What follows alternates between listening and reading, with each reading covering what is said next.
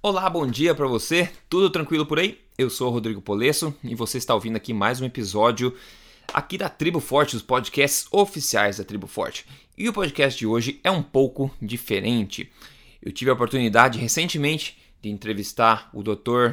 Jason Fung, que mora aqui em Toronto, no Canadá. Eu fui lá no escritório dele, cara a cara, para falar com ele sobre um assunto e um assunto só: diabetes tipo 2. E falar sobre o tudo o que está errado a respeito disso, falar um pouco mais sobre o que causa para as pessoas entenderem um pouco mais, entender como é que você pode sim reverter, digamos, curar até o diabetes tipo 2, e pouca gente sabe disso, né? Hoje em dia é, é aceita a ideia de que diabetes é progressivo, não tem muito o que fazer, mas o Dr. Jason Fung é uma das maiores referências mundiais nesse assunto, ele reverte diabetes em pessoas diariamente já há vários anos. Então eu sentei com ele fiz algumas perguntas para ele, trocamos uma ideia bacana. Eu acho que você vai curtir é, entender mais sobre isso e eu espero que você possa passar adiante essa, esse podcast, esse conhecimento, porque isso pode realmente salvar a vida de muitas pessoas que já estão aí aceitando o fato de que não tem mais o que fazer, que é uma doença progressiva que só vai piorar. Isso não é verdade. Diabetes, como você vai ver, diabetes tipo 2 é uma doença aí de estilo de vida alimentar, né? Então a gente vai ver isso aí, vai ver o que a gente pode fazer para começar a reverter, ir para um caminho melhor e realmente reganhar, né? Ganhar novamente uma vida saudável por aí. Agora é o seguinte, como você pode imaginar, o Dr. Jason Fung é canadense e ele não fala português. Então, se você manja bem no teu inglês, se você entende bem inglês, Fique à vontade para continuar escutando esse podcast, ele vai ser obviamente em inglês aqui para frente. O papo foi muito, muito legal. Mas claro que a gente pensa também nas pessoas que não conseguem escutar inglês ou que não têm a proficiência assim que seja suficiente. Então, se você, se este é seu caso, né, a gente fez a transcrição completinha desse podcast, então você pode ler ele inteiro em inglês ou em português, transcrição completa em português também, entrando no emagrecerdeves.com e olhando lá esse episódio com o Dr. Jason Fung. Hum, além disso, eu gravei também essa entrevista em vídeo. Então, se você prefere ver o vídeo, né, assistir o vídeo ao invés de o áudio aqui, a gente colocou também legendas em português no vídeo. Então, você pode escolher a forma como você quer absorver esse conteúdo, é, mas o importante é que você absorva de fato isso aqui, que é um conhecimento muito poderoso e muito pouco difundido por aí, ok? Então, sem mais, eu vou dar entrada agora à nossa entrevista aqui. Então, escolha se você quer continuar em frente com o áudio, vá em frente, senão você pode ler a transcrição no emagrecerdevez.com e também ver o vídeo também com legendas. Você pode pegar o link também no emagrecerdevez.com, ok? Um grande abraço, eu espero que seja bastante útil para você. Hi Jason, good to be here. Thank you for your time. Thanks for coming. Hopefully you can help millions of people. So let's see to understand better the diabetes. It's a huge problem. It's just increasing every single year, every month. Yeah. People are dying from it, and they they don't understand much about the disease. And a lot of professionals, I think, they're not very updated when it comes to the causes and mostly treatment. Right. So you do that every day for years and soon you're gonna come out with a book about the same subject. You can tell people more about that. But in this video, I'd like to empower people to understand, yeah, the basics about diabetes. So hopefully you can do that today. Okay, perfect. And uh, yeah, so the first question basically is what is diabetes type 2 and what is diabetes type 1 so people understand the difference, the, the two types. Okay, so type 2 diabetes is the most common type of diabetes overall. So it accounts for about 90 to 95% of overall diabetes. It used to be called adult onset, so uh, it tends to occur in middle aged or uh, kind of older adults and typically would be overweight. Type 1 diabetes is typically happens in children and typically happens very quickly. The onset is very sudden, whereas type 2 diabetes tends to be very gradual. In fact, most people with type 2 diabetes don't have any symptoms at all. And most of the time, they go get blood work done with their doctor once a year, and then the doctor will say, Oh, look, you have type 2 diabetes. So they won't actually feel anything themselves. So, most of what we deal with these days is type 2 diabetes. As I said, not only is it 90 ish percent of uh, overall diabetes, but we see it increasingly in children as well. So, where yeah. children used to be almost exclusively type 1, we see a lot of type 2 diabetes, and that coincides with the sort of obesity epidemic as the uh, overall body weight increases, the, the risk of type 2 diabetes increases. Yeah. So uh, that's the way to differentiate. Sometimes there's a bit of an overlap, so sometimes you can't completely Mhm. differentiate it, but they're really two different diseases. They're completely Right. different. So type 1 diabetes is uh, caused. So first of all, let's define diabetes. Diabetes is defined as the increase in blood glucose or blood sugar, Mhm, mhm. uh, and that causes various symptoms. It's caused by two different things in the type 1 and type 2 diabetes. In type 1 diabetes, what happens is that there uh, is, for some unknown reason, a autoimmune attack, which means that your body's own immune system is attacking the pancreas, which produces insulin. Without insulin, the body can't use the, the sugar, and instead of your cells using up all the sugar, it floats around in the blood. It's very high in the blood, but on the meantime, your cells are getting no um, energy, so they starve. So these typically are very uh, thin children, and they lose a lot of weight. Right. And then once you start them on insulin, they start to regain a normal. Type that, that's not the case for type 2 diabetes. Type 2 diabetes, they're not skinny, they tend to be overweight, although that's not necessarily true. Right. But it's caused by something called insulin resistance. That is, there's plenty of insulin. In fact, the insulin levels are not low, they actually tend to be quite high. However, it doesn't seem to be working to lower the blood glucose. And that's really what the, is termed insulin resistance. And along with the type 2 diabetes, it comes along with a number of other metabolic conditions that tend to cluster together. So, uh, Mhm, altogether, mhm. these are called the metabolic syndrome. And those include abdominal obesity, that is, there's no specific weight uh, criteria for metabolic syndrome. Instead, it's the waist size. So Mhm. it tends to be the fat around your waist that is so damaging that causes the type 2 diabetes. So you get the abdominal obesity, you get the high blood pressure, you get the type 2 diabetes, you get the high triglycerides, which is a type of, um, uh, it's, it's measured with along with your cholesterol, and low HDL, which is your so-called good cholesterol or high density uh. So those all go together. That's called the metabolic syndrome, and the reason that's important is that it significantly raises your risk of heart disease, Mm. and most people with type 2 diabetes die of heart disease, stroke, and cancer. So those are the major risk factors, so they all kind of make each, each other worse. Dr. Kraft, you probably know this, used to say, right, if you if you have heart disease and you're not diabetic, you're just not diagnosed diabetic. It seems to be Um, the same kind of root cause, right? The, the insulin um, resistance. Yeah, it's uh, it, that's exactly right. And um, Dr. Kraft looked at a number of uh, patients, and he uh, looked at a, at a way to diagnose them sooner. ra- Instead of just looking at the blood glucose, he looked at the blood insulin. Yeah. And that's one of these kind of changing paradigms of type 2 diabetes because for many years people said that. Um, so we can go into kind of type 2 diabetes. Uh, we'll leave Right. type 1 diabetes because really it's, it's a disease that not that many, we, we don't really know the cause and is the small minority of patients. So type 2 diabetes was so-called insulin resistance because, and they say that because insulin, one of its jobs is to let glucose into your cells so that they can use it for energy. And what they found was that even though insulin levels were very high, the glucose wasn't going into the cell. So they said, well, something's going on here, there's insulin resistance. So the problem with that is that you're no not really any further forward because if you say that what causes type 2 diabetes? Well, it's high insulin resistance. Then you say, well, what causes high insulin resistance? Then you're stuck. You still don't know. Mm-hmm. So framing the problem as insulin resistance is important, but not particularly useful from a treatment standpoint because you still don't know how to treat the disease.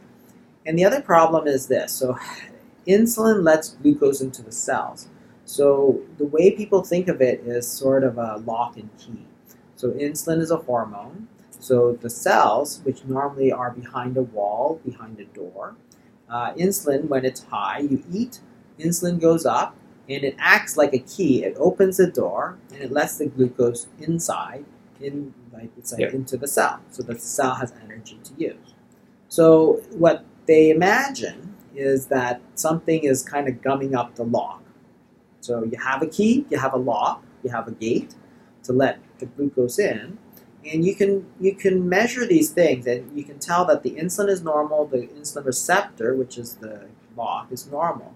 But maybe there's like a piece of gum stuck in the lock, and so even though the lock and the key are both normal, there's still something jamming it up, and so the glucose can't, can't get inside. So they say, well, it's a state of internal starvation. The problem is, so in type 1, there's no insulin, so there's no key. The, the door, door stays locked, the glucose can't go in. And these kids are, are super, super skinny. In fact, they'll die Yeah. of basically starvation if you don't give them insulin. But type 2 diabetics don't look anything like this. So it's hard to imagine that the cell is starving when the patient is actually Overweight. overweight, Yeah. has a lot of body fat, has a big fatty liver, has fat, the, the, the you know abdominal fat. So all the organs are swimming in fat. There's glucose everywhere, and yet we say these people have internal starvation. That's a real paradox. And the other thing that insulin does is that insulin increases something called de novo lipogenesis. So again, if you think about the normal situation, insulin goes up when you eat because all foods, to some extent, unless you eat pure fat, stimulate insulin. Insulin tells the body that there is food coming in. So the first thing you do is use it, so all the cells are able to use glucose. So insulin lets the cells use glucose. But the second thing it does, insulin starts to uh, store some of this uh, food energy, and it stores it as glycogen in the liver. And then when there's excess, it starts making new fat. That's a form of stored food energy, right? So insulin, because it's telling the body that food is on the way, it says, okay, start making new fat. Mm-hmm. So what you find in type 2 diabetes, almost universally, is that de novo lipogenesis is increased a lot. So it's making a lot of new fat. So here's the paradox if you think about this sort of lock and key model is that if glucose cannot get into the cell, so it can't get into the liver cell, how does the liver make fat from glucose when there is no glucose? Mm-hmm. It's like trying to build a brick house, but you don't have any bricks. Even if you have all the workers Right. there, you have no bricks to make it. So how is that liver cell supposed to make new fat from glucose, because the glucose is not going in? That's impossible. Mm-hmm. So what you have is something called the central paradox of insulin resistance. That is, on the one hand, the liver cell is resistant to the insulin because it's not letting the glucose Mhm. in. At the same time, it's super sensitive to insulin. That is, it's making so much new fat. So the insulin effect is magnified for fat, but decreased for glucose. Mm-hmm. How is that possible? The same cell, the same insulin, the same receptor, yet completely two different effects. And that's what people didn't understand. And this is where Right. you have to really understand what type 2 diabetes is. It's actually an overflow paradox. So instead of the fact that the glucose can't get into the cell because the lock doesn't work, the actual situation is that the glucose can't get into the cell because the cell is already full. Yeah. So if you think about a luggage, like you put your clothes to go mm-hmm. on a trip, you put your clothes into the suitcase, right? So it's really easy to put it in. And if it's normally you put it in, you take it out, no problem. Close it, you open it, no problem. But what if that suitcase is already full? Well, now you can open the suitcase, but you can't get any more of your shirts in. Not because the lock didn't work, Right. But because it was already full. Yeah. It's an overflow paradox. So if you mm-hmm. think about the liver cell, what's happening is that the liver is just full of glucose. Because you've been eating so much glucose and fructose for so long, you've filled up all the cells. All the cells in the liver are big, they're fatty, they're full.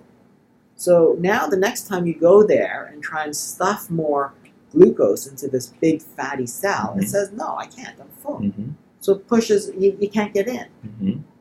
And that's why there's insulin resistance. But at the same time, that cell, which is jam packed full of fat, is, is, is desperately trying to get rid of it. So Right. it's sending out all this fat. Yeah. So that explains how you have this paradox that glucose can't get in, but you're sending out so much new fat. Not because there's too little glucose inside, but there's too much. So that's the whole idea, is that the problem is not the high blood glucose. That's only the symptom of the disease. The problem is that your body is simply full of sugar.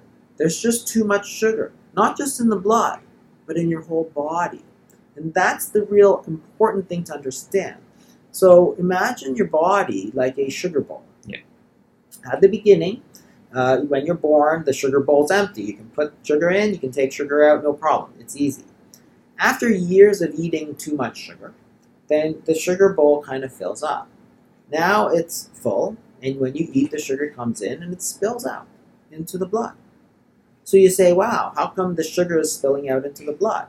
Why don't I give you medications or insulin to shove it back in? Well, that's not the problem. exactly. Yeah. The wrong way. You've taken the wrong thing. You think that the problem is that the insulin doesn't work. The insulin does work. It's just that the cell is full. full.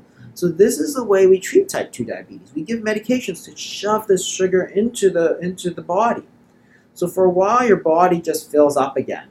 But after all after a while it's just full. It's just like that luggage that's overfilled. You can use more force to close it, but after a while it just fills up again. Yeah. So then after a few years your doctor says, "Okay, let me double your dose of medication." So they shove even more in your body. Go, Yeah. "Wow." And it keeps going it keeps going. And that's why you think that's why a lot of doctors think that this is a chronic irreversible Yep. disease. Exactly. But it wasn't the disease that was the problem. It was the treatment that was all wrong. So what happens to all that glucose that you're shoving into your into your liver? Well, the the, the body just sends it out. It sends it out to the liver, it sends it out to the kidneys, it sends it out to the eyes, to the heart. And what happens is that over time, your whole body just starts to rot away. So you get diabetic foot ulcers because there's too much sugar. You get diabetic foot infections. You get diabetic kidney disease. You get eye disease. You get heart attacks. You get strokes because your whole body is just rotting from all this sugar. Yeah. And the solution is not to keep shoving this sugar into the body. That's the wrong idea. What you have to do, if you understand the, the problem was too much sugar, Mm-hmm. is empty your body out of sugar. And the best news is that there's a simple, natural way to do that, and that's low carbohydrate diets. So if you think about it, if your problem is too much sugar in the body, and that's all type 2 diabetes is, there's only two things you need to do. One is stop putting it in, and two is burn it off. And, and that's so simple because if you use, eat a low carbohydrate diet, you're going to not put it in. If you do intermittent fasting, you're going to burn it off. Yep. And this is the thing that people don't understand. So think about your car, for example. You're filling up the gas tank. And so three times a day you go fill up your gas tank. And now your gas tank is full. So you have to take this gas, so you pump it into your back seat. You don't want to, but you have to. Mm-hmm. So what would you do? I'll tell you what you wouldn't do. You wouldn't go back to that gas station three times a day. Yes. What you would do is say, okay, don't put any more gas in. And the second thing you'd do is start driving that car around to burn it off. Mm-hmm. So simple. If you don't put it in, low carbohydrate diet. If you want to burn it off, intermittent fasting. And that's exactly what we've done in our clinic. So we have a program, we've been doing this for many years. We use low carbohydrate diets and we use intermittent fasting. And we've seen some of the most impressive reversals of type 2 diabetes you've ever seen. We have people on hundreds of units of insulin, and a couple months later, they're off of everything. It's, it's incredible to see because they, they've been told by their other health professionals and their doctors that they'll have this for life. And here they are, a couple months later, they're kind of cured of everything. Now, it's not fun. It's not easy. Right. It's, you know, you know, I would rather eat donuts and pizza all day too. But if you want to know what's going to be healthy for you, that's what my job is to do is tell people what they need Mm-hmm. to get healthy and then if it's hard to give them the support that they need to do that. So that's what we've done in our clinic. I, I, work very closely and we have an online program in fact that does exactly the same thing it's at uh, it's called the intensive dietary management program uh, the website is www.idmprogram.com Yeah, I'll put the link. and yeah, and, and uh, as I was just telling you before, it's available also in Portuguese for your Yeah, uh, Portuguese great. listeners. Yeah, that's so very good People can people just yeah, they can just sign up, and then they can get somebody to give them advice on their uh, diet and their um, the fasting and so on. Of course, they have to go through their own doctor to adjust their medications because they have to. Yeah. But the, the great news of all this, of course, is that here we have this massive epidemic of type 2 diabetes. affecting millions of people around the world. And yet, with the mere application of knowledge, Mhm. they can actually reverse their disease completely naturally, completely for free, and start tomorrow after listening to this podcast if they want to. It's incredible. It gives is so much shocking. power back to the people to heal themselves because you're letting your body simply heal itself. Yeah. Because if again, if you think about it, if you don't eat, will your blood sugars come down? Sure they will. If you don't eat, will you lose weight? Sure you will. And as you lose weight, your diabetes will go away. Well, that's pretty simple and irrefutable. So Yeah. why don't why don't we do that? That's what we're doing. We're just trying to help people do that. Both you and I. That's what we're doing, right? Perfect, perfect. Okay, so what you're telling me is that millions of people today, they're diabetic. They're hearing from their doctors, their professionals, that they're just doomed forever. It's a progressive disease, meaning it's going to get worse. There's nothing they can do, and they need to inject the very poison that's making them sick for a long time. And you're also telling me that it's a lifestyle disease, and apparently, not many professionals say that. It's not. It's not caused by what you eat. It's just I don't know bad luck, maybe or something like that. So doctors, I don't know why most of them at least don't try not to address what lifestyle changes you can actually make to to improve the your condition. And you're also telling me that's reversible, Yeah. and you can cure. A lot of people don't like the cure term because if you go back to old habits, you develop again, like a, like the flu, right? Yeah. You don't get cured forever. You should get in the flu again. I mean, it can happen. But if you if you fix your habits, you can actually live a diabetic free life. Absolutely. So that's what you're telling me. And a lot of people, most people don't know that. Yeah, and and the doctors don't think that either, and that's the problem. So they say, oh, it's a genetic disease, or, or it's part of aging, or something Yeah. like that, and that's ridiculous. And it's almost ridiculously easy to prove that not true, because you only have to go back one generation, go back to the 1960s, and you can see that the prevalence of type 2 diabetes was very low. Mhm. So, for example, in China, they had in 1980 about 1% of people with type 2 diabetes, and now it's about 11%. Yeah. So, in the space of 30 years, you've gone up more than 10 times. That's an incredible amount of disease Yeah. in a very short amount of time. And clearly, it's not a genetic disease Or age uh, related. or age related because Yeah. people were aging in Yeah, 1980 Exactly. they were not like people would look at like they'd say oh people used to die young or uh, you know long time ago no in 1980 they were still living like yeah, 80 yeah, years Yeah.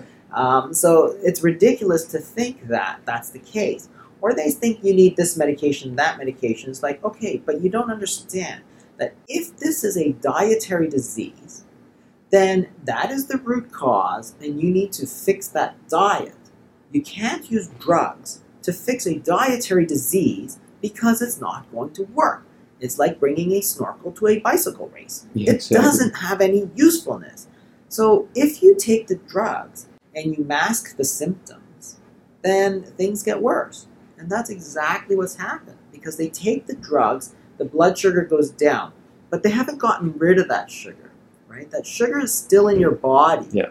And if you stop taking that drug, what happens is that that sugar starts to leak back out into your blood. And they say, see, you have to take the medication for the rest of your life. It's like, no. The problem was that you never got it rid, you never burned it off Yeah.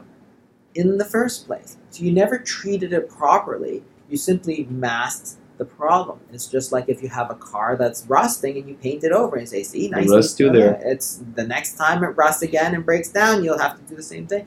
And it doesn't work because you never fix the problem. Yeah. So this is what we're talking about. You have to really understand the cause of the problem in order to treat it. And again, if pe- people actually have all the control, like people don't talk about this in say medical school because you have to understand that a lot of doctors, a lot of universities, a lot of the research is funded by drug companies. Yeah, And they want to look at how drugs can help you. Yeah. That's not their problem, that's their business, Yeah. right? But on the other hand, nobody's saying and, and, and publicizing out there that, hey, this is a dietary disease. The problem really is excess glucose, excess fructose, which is together is Yeah, sugar. sugar. Glucose and fructose together make sucrose, which is sugar. So again, if you frame the problem correctly, that is, type 2 diabetes is too much sugar in the body. This stimulates too much insulin in the body because that's the reaction of the insulin. If you have too much sugar, your insulin's going to go up to Yeah. drive it into your cells and store it because it's precious stuff. Right. But if you have too much of it, it's an entirely separate problem. Then you got to go down. It's not too much fat. It's not too much, you know, protein. It's it's, it's too much sugar. So if that's the problem, once you frame it as too much pro, uh, too much sugar, too much insulin, then the solution is obvious. Well, if the problem is too much sugar, cut down the sugar. If the problem is too much insulin, lower the insulin. Yeah. How are yeah. you going to do that?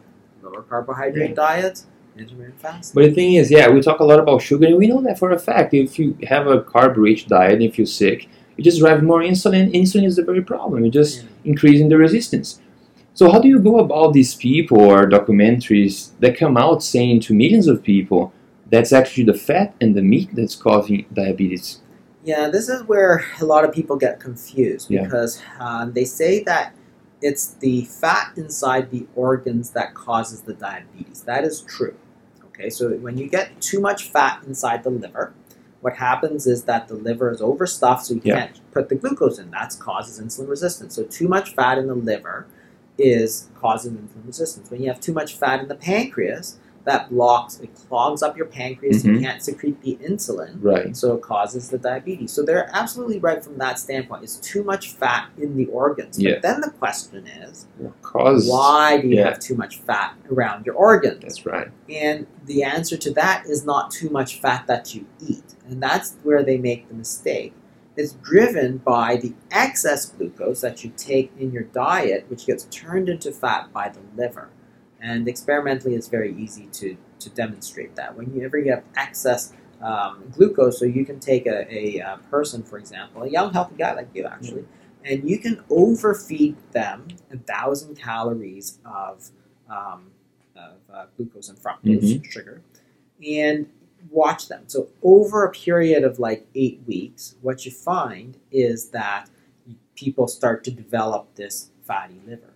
So it's very interesting because their body weight only goes up like 2%. So they take it, the, the experiment was an extra 1,000 calories a day, which sounds like a lot, but it's actually just some candy bars Yeah, and some, easy. a couple of cans of pop. Um, and what they found was that after a few weeks, um, the body weight only went up 2%, but the liver weight went up like 30% almost. And the insulin resistance also Yeah. went up like 30%, showing the clear uh, pathway of what's Mm. happening.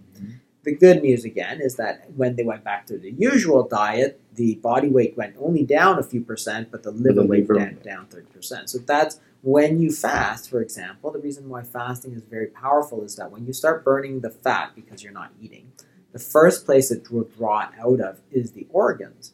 So in studies of say bariatric surgery where they do weight loss surgery and Mhm. people can't eat Mhm. basically, what you find is that the diabetes goes away very fast within a few weeks, long before the weight is is Yeah. lost. So you could be 500 pounds within three weeks. Your your diabetes might be gone, but you're still 480 pounds, so significantly overweight. But the diabetes is gone. Why? Because the body took out the fat uh, that was inside that organ. Yeah. So that's where the confusion kind of comes in is between the fat inside the organ, which yes, it is the problem, but it's not caused by the fat that you eat. It's caused by the excess carbohydrates that you eat.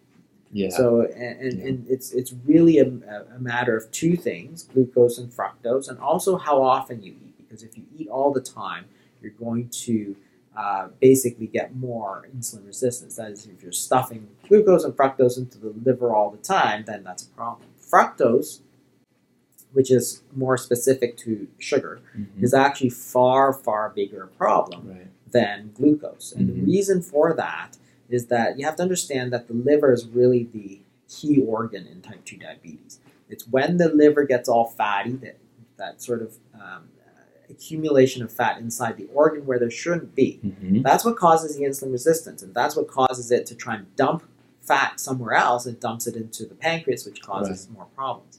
So the liver is really the main organ that you have to worry about, and that's why exercise is not as effective as you might think it is for reversal of type Yep. 2 diabetes. Yes, you can use a little bit of energy, but you're not exercising your liver.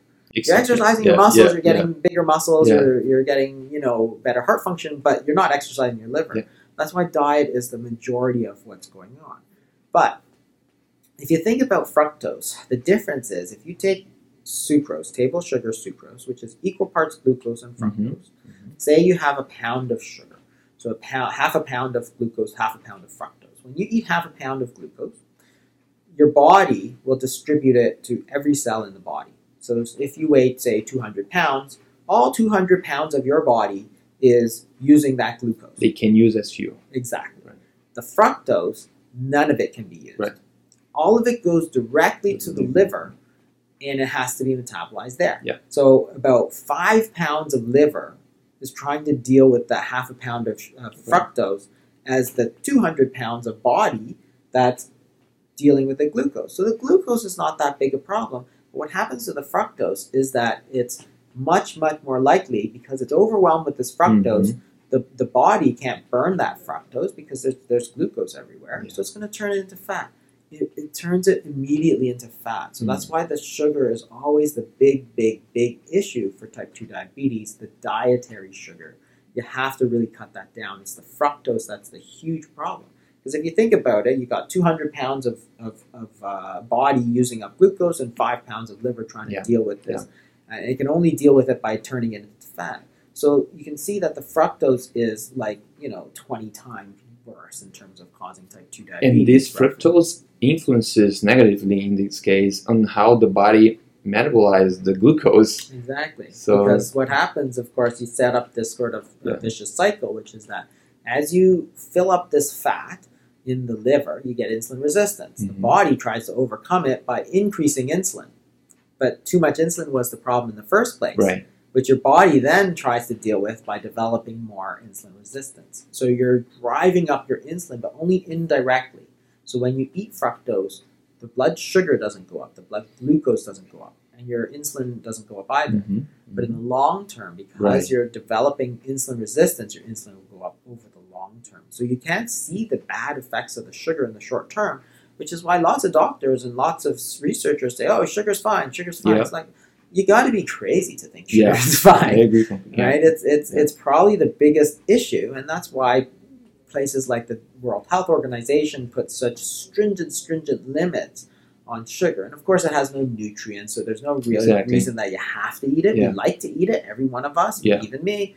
Uh, we like to eat it, but we don't have to eat it, and, and that's the real issue here. The fructose is the main thing, as opposed to say carbohydrates. So if you eat uh, rice and potatoes, for example, that's a lot of glucose Mhm. fructose. And that's sort of the answer to why in China Mhm. they never had a type 2 diabetes epidemic uh, when they're eating all that white rice in Yeah. the 1980s. Yeah. So if you look back to the 1980s, if you compare the diet of China versus, say, the United States, they were eating way more carbohydrates. Mm-hmm. They were eating like 300 grams of carbohydrates a day versus the United States, which is more somewhere around 200.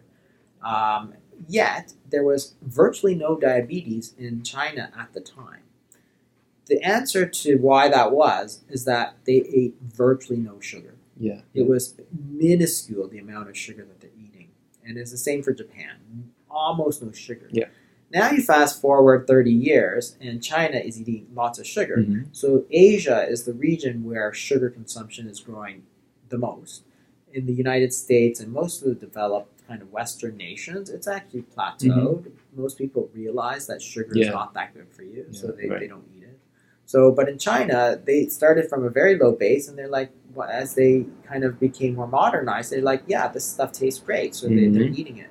And when you combine the high glucose now with the fructose, all of a sudden you have huge amounts of diabetes that is crippling. It has been Yeah. crippling them. They're worse than the United States, which is I really know. hard to imagine. So the sugar is, is, is a poison, of course, and it can cause dia- diabetes, as we were talking.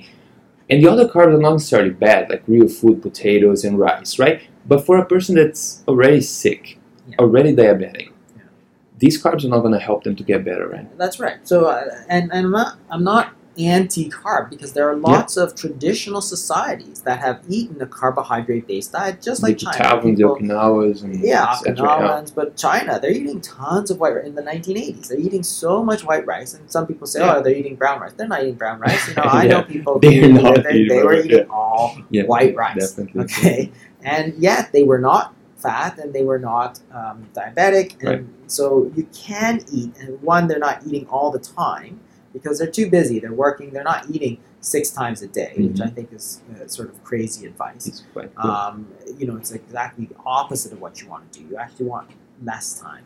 Um, and they're not eating any sugar. So the whole point is that we have this crazy notion, which is not supported by any evidence, that we should eat, you know, six times a day or Yep. ten times a day. And Yep. it's like, that's got to be the dumbest thing because you know that when you eat, insulin goes up.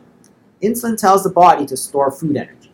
That's its job. Mhm. So, 10 times a day, you're telling the body to store sugar and fat.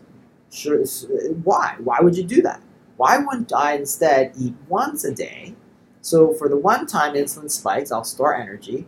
And for the other 23 hours, insulin's going to fall, and that's going to signal the body to start pulling energy back out and use Right. it. Right. That's normal. That's a Yeah. normal thing that the body Yeah, can do. yeah. There's, there's nothing abnormal about it. This is the way our bodies are built. If we were not able to tolerate the occasional, you know, couple of days without eating, we wouldn't be sitting here because those cavemen That's would all be dead. That's right. And yet we have this notion that you shouldn't skip even a single meal, otherwise you're going to irreversibly kill yourself. And like, what are you crazy? You know that people did this all the time. Who in the past, even if you go back to the '60s, who in the past was dumb enough to be eating eight times a day? Like, Exactly. ah, they're busy. Yeah. you know, they're at their jobs. But now we say, oh, it's okay to eat in the car. It's okay to eat in the movie theater. It's okay to eat in front of the television. It's okay to eat in school. It's okay to eat snack. It's not okay. It's not okay. You want your body to burn the energy, not store more energy. So that's why eating less is so much so effective Yep. for type two diabetes. And yet, if they have all this disease, they have to kind of take it to the extreme. So get, to get back to your original point, yeah, if carbohydrates are not necessarily bad, but if you already have too much, you don't want like it's not going to help you to take more.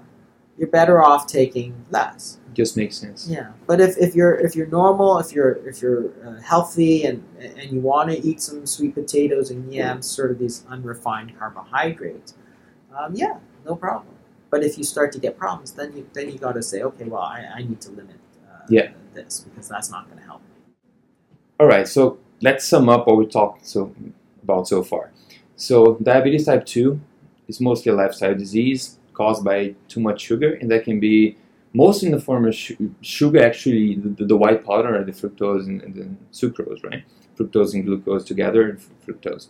And carbohydrates are not evil when it comes from real food to people that are healthy. Yeah. But if people are diabetic, overweight, all the metabolic syndrome symptoms and everything, they probably will benefit from a low carb diet because you, you take out what's causing the problem, right? You stop to put wood in the fire, right? And another thing that I think is worth uh, just emphasizing again is that if you remove the cause of the problem, which is a dietary problem, you can get better. Yeah. So I want to give this freedom back to people. Yesterday I was talking to a few friends. They said my dad's diabetic and he's taking uh, um, medicine and he's not changing his food habits at all. I mean, you just eat a bit of rice here and there, just not too much in one sitting. You know, diet gelatin, diet coke, and all of this, right?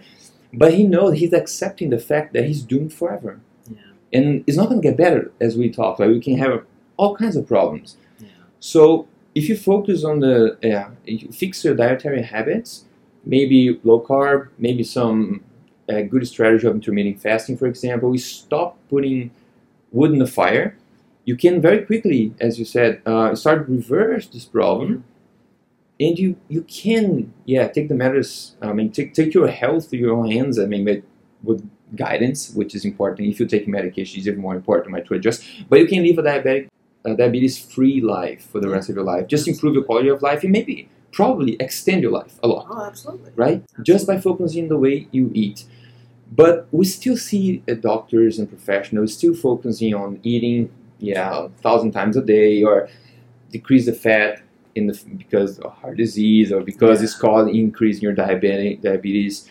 So, so yeah, I, I don't know. I'd like to know what you think about how, how would you put to like a, a complete uh, a diabetic person that's suffering today taking medicine.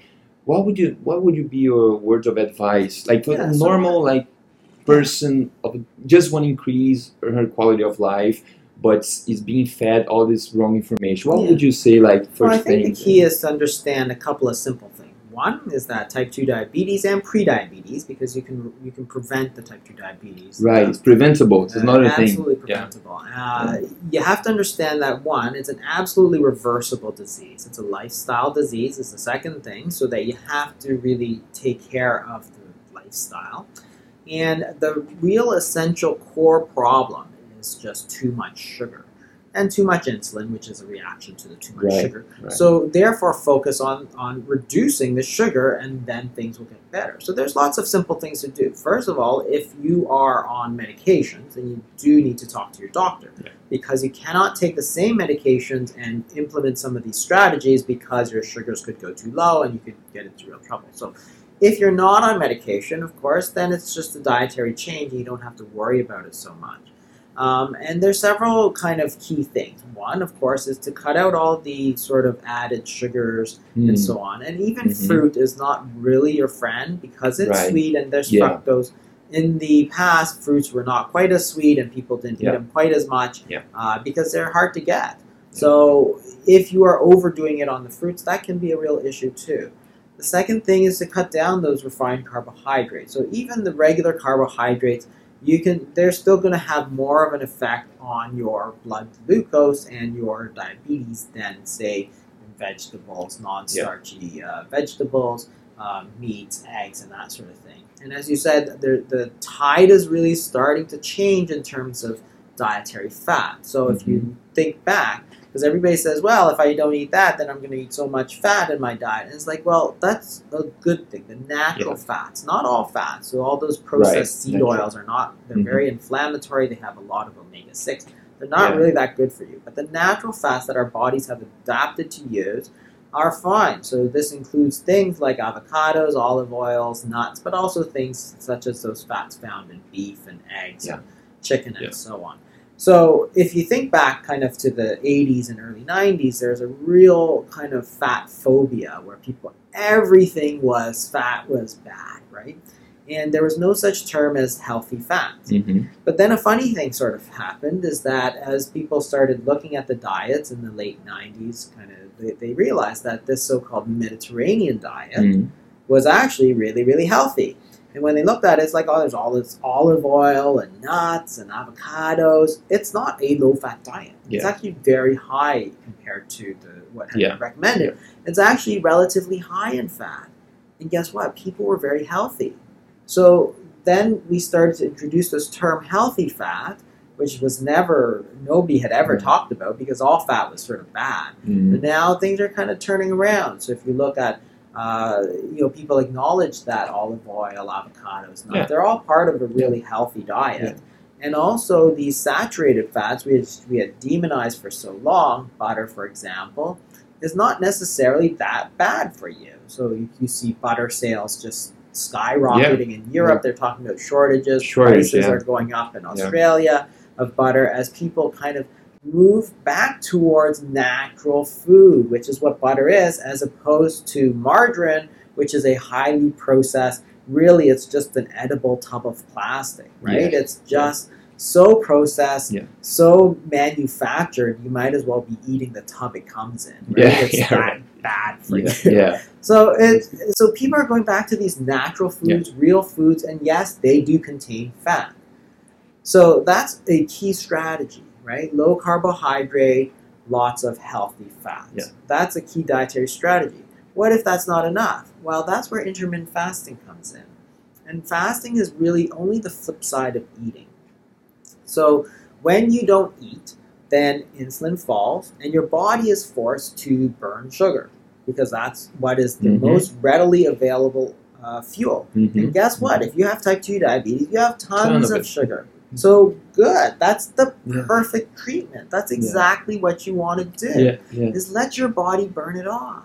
And what people uh, have to understand is that when you don't eat, you're simply allowing your body to naturally clean itself out of this glucose, which you have too much of. In a normal person, if they fast, you know, they have to take some of their energy stores out, but they don't have too much of it, so they're not really here nor there. But if you have too much, this is a great way to use it up. It's just like that car we were talking about. Mm-hmm. Go out and drive it and drive it and drive it. This is the same thing. Yeah. If you normally eat 2,000 calories, for example, your body still needs most of that 2,000 calories. And what happens is that you're going to use it from your own body stores, which is first going to be blood glucose. So, one of the things that people worry about, for example, is that they're going to be really tired. I'll tell you that there is a kind of uh, two week sort of uh, period of where people have to adjust and they may not feel well and so on. But after that, they have a ton of energy. They'll come back to my office and they go, Wow, I have so much energy. I'm like, You know why?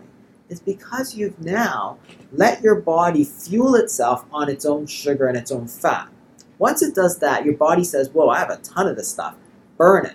So then yeah, your body is flooding your, Yeah. your your system with energy. Some people say they can't sleep because they have so much mm-hmm. energy. We have people who could barely drag themselves in the office and they're running in and they're like, "Wow, I have so much energy." And they're like, and, and so other people say, "Can you exercise or can you, should I take time off work to fast?" I'm like, "No. You should do everything you normally do during fasting. Just don't eat because you're fueling yourself off your own fat." That's what you're doing. And as your body starts to burn that fat inside the organs, then the diabetes starts to go away. So, and, and, and people say, wow, you know, are you sure about this? It's like, you know, people have been fasting for thousands of Yeah. years. Since the dawn of humanity, fasting was at first not voluntary. There's just periods where Right. you didn't have food. Right. After that, people started introducing it voluntarily. And not just a bunch of quacks Yeah. right? People, every major religion. So if you look at the yeah, writings of right. Jesus right. Christ, if you look at the, Ma- the Buddha, if you look at the Prophet Muhammad, for example, it's uh, sometimes said that there's only one thing they agreed on, and that's the power of fasting. Yeah, like I said, fast came before food, right? Yeah, exactly. It existed before food. Exactly. So when people had enough to eat, people still fasted because they Right. recognized that there was something deeply and intrinsically healthy about once in a while voluntarily not eating. Because people say, oh, you're just going to starve them. Is that your answer? I'm like, no, starvation is when you have no control. Yeah. Fasting is the controlled method of doing this. And that's what people have always done for thousands of years, you know, during Ramadan, for example. Yeah. That's the holy month Yeah. of fasting. And during Lent, you're, you know, the, the, you know, in, in Christianity, they talk, in Catholicism, they talk about the, the period of Lent, hmm um, and people are supposed to fast, Yeah. and very few people do these Yeah, days true. but they were supposed to. Um, and and in, even in you know Jewish traditions and Buddhist traditions and Hindu traditions, um, they all had fasting. So every single uh, group of people in the world sort of said, "This is a good idea." It's not because they wanted to kill off all their practitioners. It's because they knew that doing this once in a while Yeah. would make them healthier Yeah. and prevent disease. Yes. Like that's a very important thing to understand because as doctors, I understand that there's nothing wrong with fasting because I can look at the literature, I know nothing bad happens, but we Mhm. actually ask people to do it all the time. So, for example, if uh, somebody's doing surgery, they need to fast. If they're doing a colonoscopy, Yep. they need to fast. If they do fasting blood work, they need to fast. and they're not dying because They're not Right? dying. They're not getting hurt. In fact, nothing happens. The Yeah. only thing that happens is that your body pulls out that, say, 2,000 calories of sugar that you had stored Yeah. away and burns it for energy. And that's what I want them to do on a regular basis. So there's different regimens that people can Right. use. The you can do say a 16-hour fast, Mhm. which is uh, also called time-restricted eating. So you would eat only during eight hours of the day. So say from 11 to 7, for example. The rest of the time, you're letting your body rest and, and, and use that energy that you stored. Basically, you're, you're letting it digest that food that Yeah. you've taken in during Mhm. that time. Uh, that's a 16 hour fast, and people might do this five or six times a week. It's it's it's a great, it's a simple to, to follow regimen. Works for a lot of people. Yeah. For the more severe diabetics, it may not be enough. Then you can go up to say 24 hour fast, which is sort of a one meal a day. So some people call Yeah, that yeah. uh, sort of a regimen where you would go from lunch to lunch or dinner to dinner. And so if you eat lunch, then you would go until the next day's lunch um, before you ate again. That's almost 24 hours, Yeah. 23 hours, say. Um, and, you know, again, it's a longer fasting period, and people might do that two to three times a week. Then you can go into the longer periods, like 36 hours, which is where you go the full day. So if you ate today, you would skip breakfast, lunch, dinner tomorrow, and go right through till Mhm. breakfast the next day. Yeah. What you use is the two two nighttime periods of fasting to kind of lengthen the fast and let your Yeah. body really burn that down. So you can do that again two to three times a week to, to try to uh, let your body bring it down. Right. And if you are able to use the fasting to bring down your blood glucose, then you don't need to take the medications. That's where we start to reduce the peop number of medications people are taking. hmm And then over time, as their diabetes improves, because remember, we're emptying out that sugar bowl, right? So the sugar bowl is full. As we, as we slowly burn it down, and sometimes it takes years, as we slowly burn it down, then when you eat sugar again, it goes in, but it doesn't spill out as not overflowing. Yeah. and the diabetes has reversed.